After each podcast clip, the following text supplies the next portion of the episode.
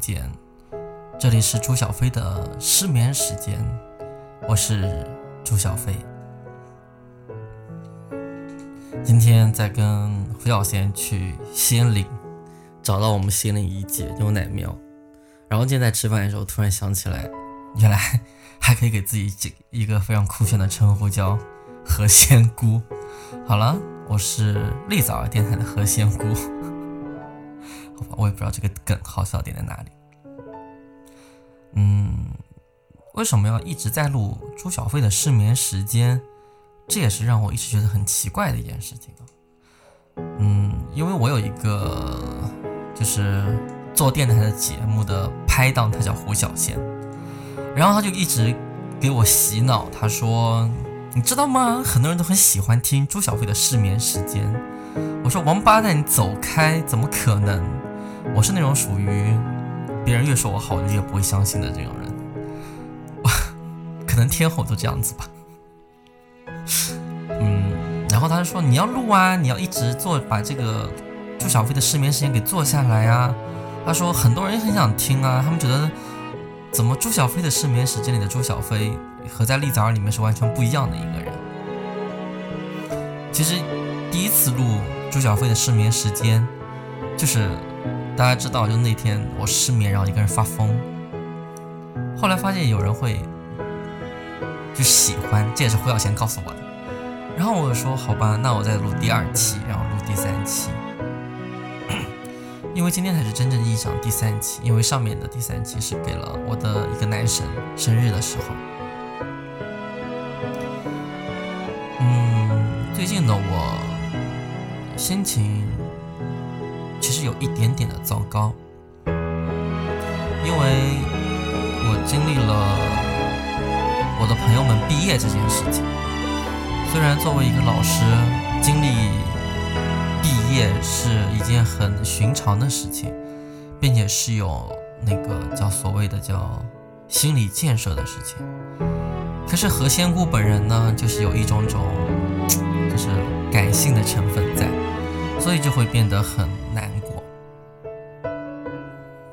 所以这种这种情绪一直影影响到我今天。虽然已经过去了好长一阵子，但是还是会影响到。因为好久没有录这个朱小飞的失眠时间，然后我今天就说，那好吧，那再跟大家分享分享我的故事吧。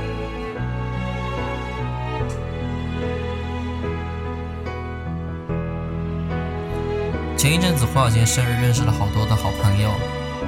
认识了尖奶子教教主气球姐，认识了大叔，认识了可怜的泽泽。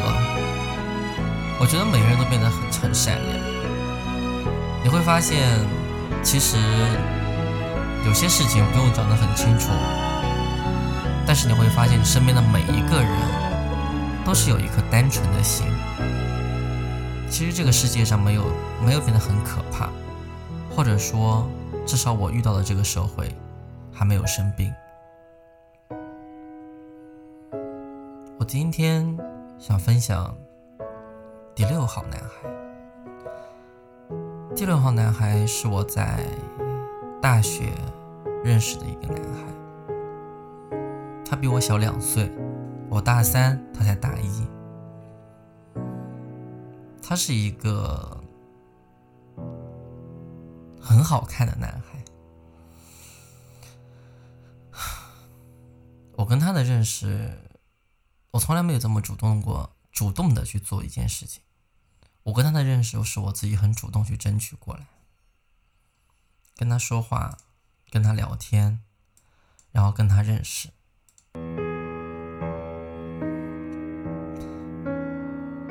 然后我们俩在一起了，我们俩一起在一起租了房子，然后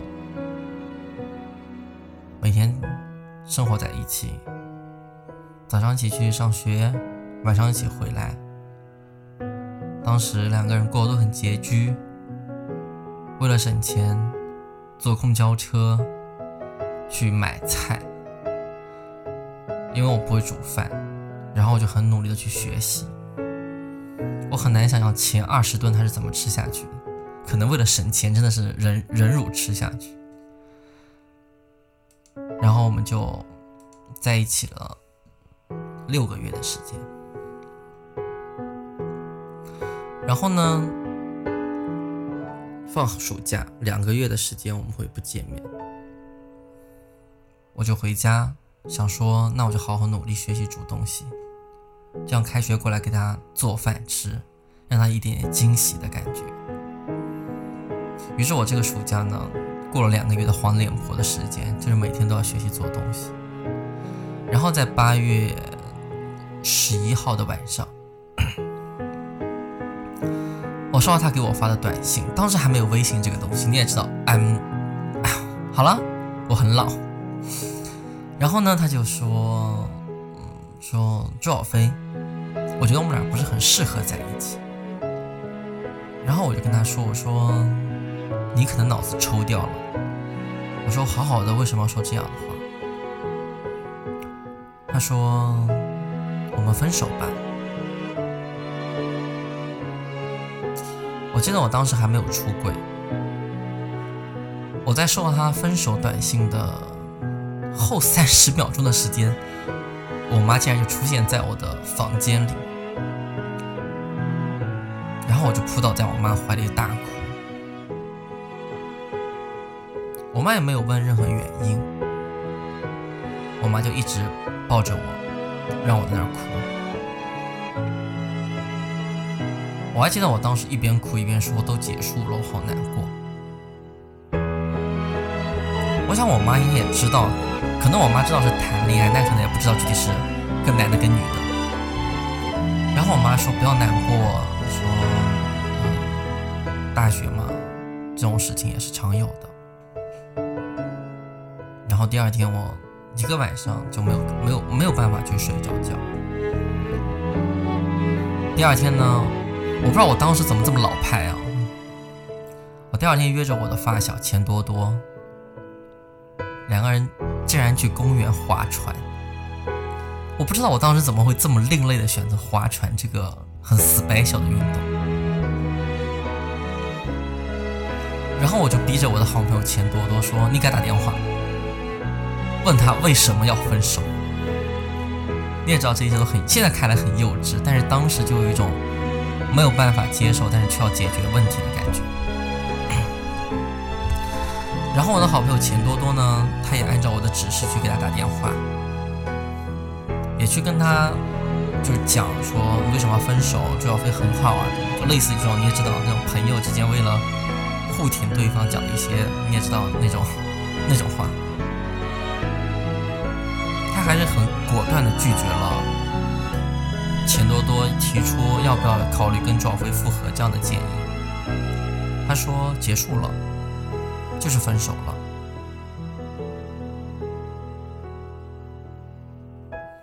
接下来开学是一件非常艰难的事情，我从来没有开学会变得这么艰难。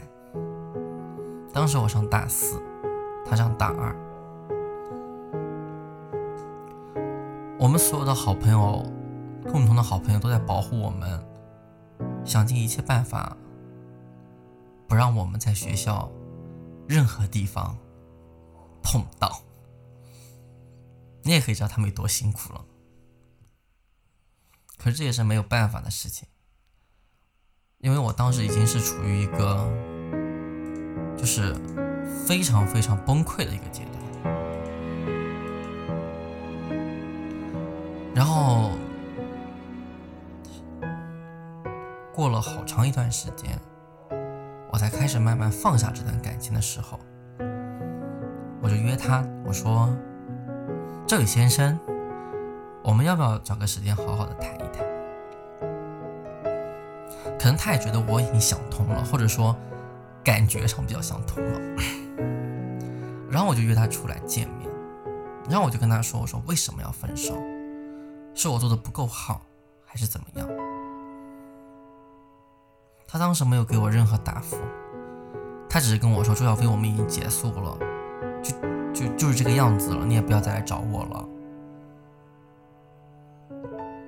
于是我就默默的咽下了这口气。后来我大四非常顺利和幸运的留校做老师了。我大四毕业，我想他应该是大就大口的呼了口气，说啊，他终于走。可是很不巧，我做了他的老师。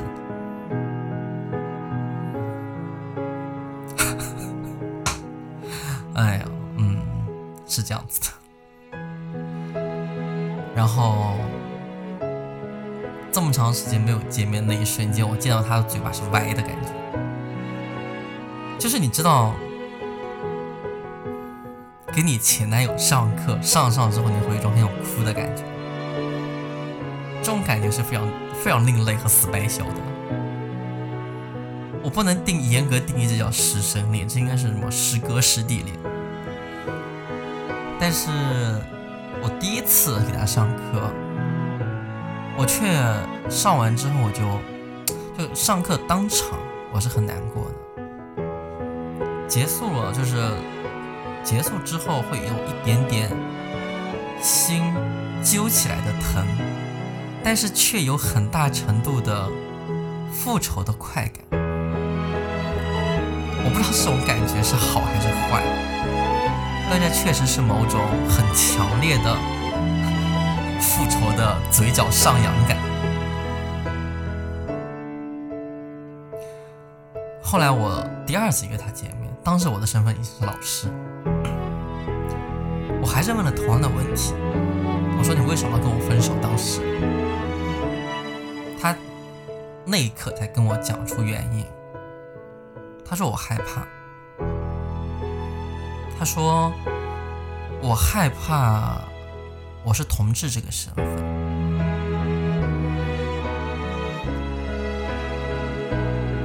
其实会有很多人像第六号男孩一样，你可能很长时间才发现自己真正爱上的其实是男生，你会慌张，你也会害怕，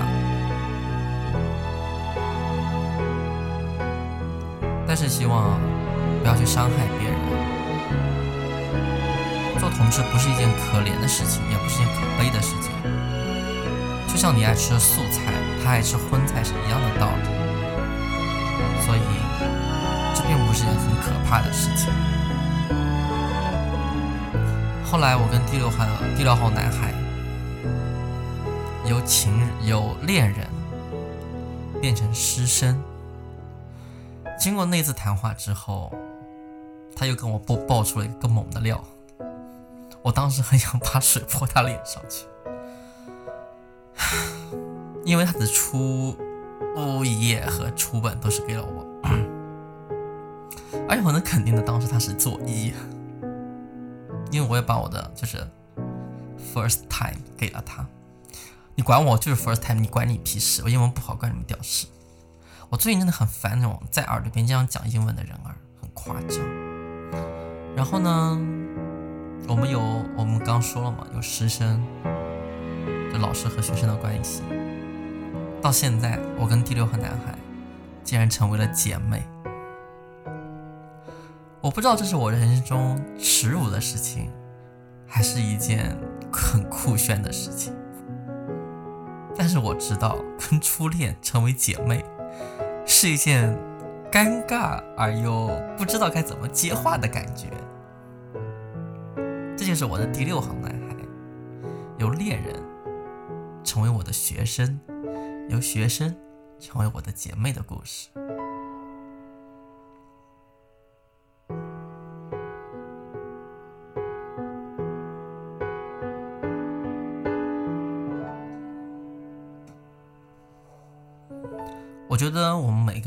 识很多很多的人，我也是一样。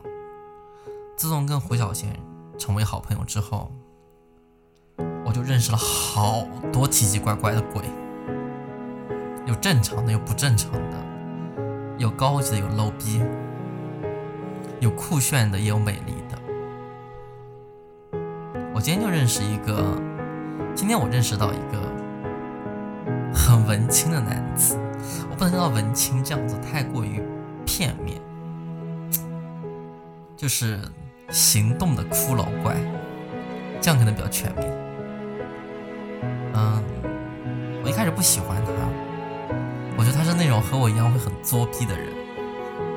后来我发现他跟我一个星座之后，我觉得他是一个蛮蛮妙的男孩。今天新认识的朋友不想具体展开来讲，因为我还跟他认识了不足五个小时的样子。我想说的是，我们会在很多的时候认识很多很多的人。那有些人是爱你的，有些人是利用你的，而有些人根本就不知道你是什么鬼。我想分享我生命中很重要的七号男孩。七号男孩跟七这个字非常的有姻缘。因为他的外号也是按七来算，他是我大学的好朋友，我们两个人一起做学生会主席，然后就认识。他是另外一个学院的，我是动画与数字艺术学院的，于是我们两个人就打着主席的幌子去看各种帅哥。他是一个有一种上海四川混血的男子。长得非常美，但是头发少了一点。他喜欢萧亚轩，而我喜欢蔡依林。然后我们就会互相的攻击对方的偶像。但是这个男子在我生命中，至少目前为止，是我最羡慕的一个人。我羡慕他有比我好的工作。我羡慕他可以去各个地方旅行，而且安排的非常的紧凑。我羡慕他命很好，有一个很好男朋友。我羡慕他在深圳过得非常的酷炫。我羡慕他过得比我好的生活。可是我没有从，可是我从来没有因为羡慕而恨他，我反而是越来越爱他。我觉得我在他身上看到了理想中的我，没有什么给人感觉永远都是干净、很轻松，并且过得很丰富的人生。他是一个很抠门的好朋友。哎呀，这样讲说不太好，就是。就是很抠，你也叫上海人，就是那种上海人，又有一点点四川人的个性，你懂的，就是那种又会吃又爱吃辣又爱算计的男子。但是我不是说上海人不好，上海人很好啦，上海人蛮好的，嗯，对，蛮好的，因为我怕得罪上海的听众。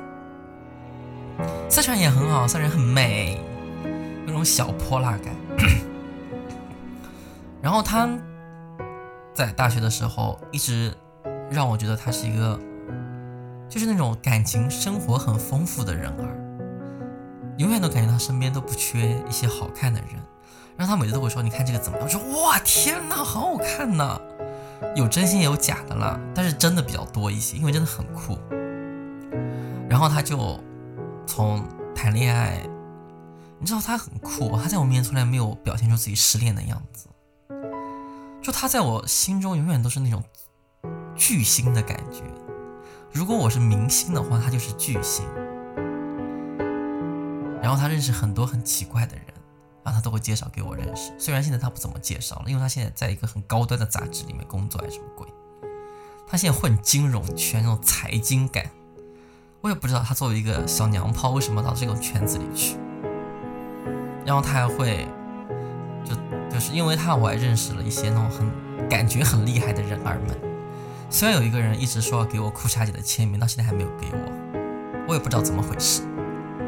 但是我很羡慕他，我真的非常非常羡慕他。他会去旅行，然后他会去很多地方旅行，我觉得他好厉害。我永远都说，我每次只要见他，我就说哟，潇洒小姐又去哪里去玩？就觉得他的人生变得好厉害。然后我很多那种旅行啊，我不懂，啊都会去问他。又会精打细算过日子，然后又很会谈恋爱，又很会工作，又很会生活。我觉得他的人生是完美的，除了头发少一点之外，其他没有任何的缺点。而且又又不胖，身材永远都那么好，我很羡慕他。我的七号男孩，我在他身上学会了很多事情。我原来是一个没有生活品质和追求的人，因为他，我学会了自己未来该怎么去生活。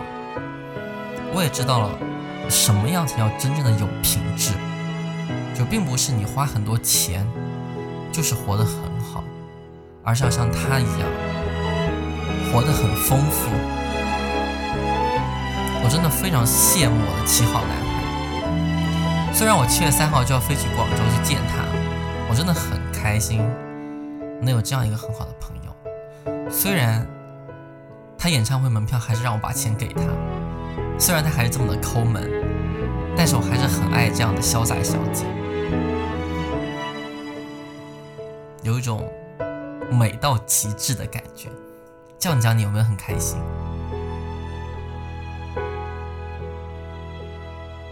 好啦，这就是我的七号男孩。我的永远的好姐妹，我的七号男孩。今天朱小飞的失眠时间就到这里。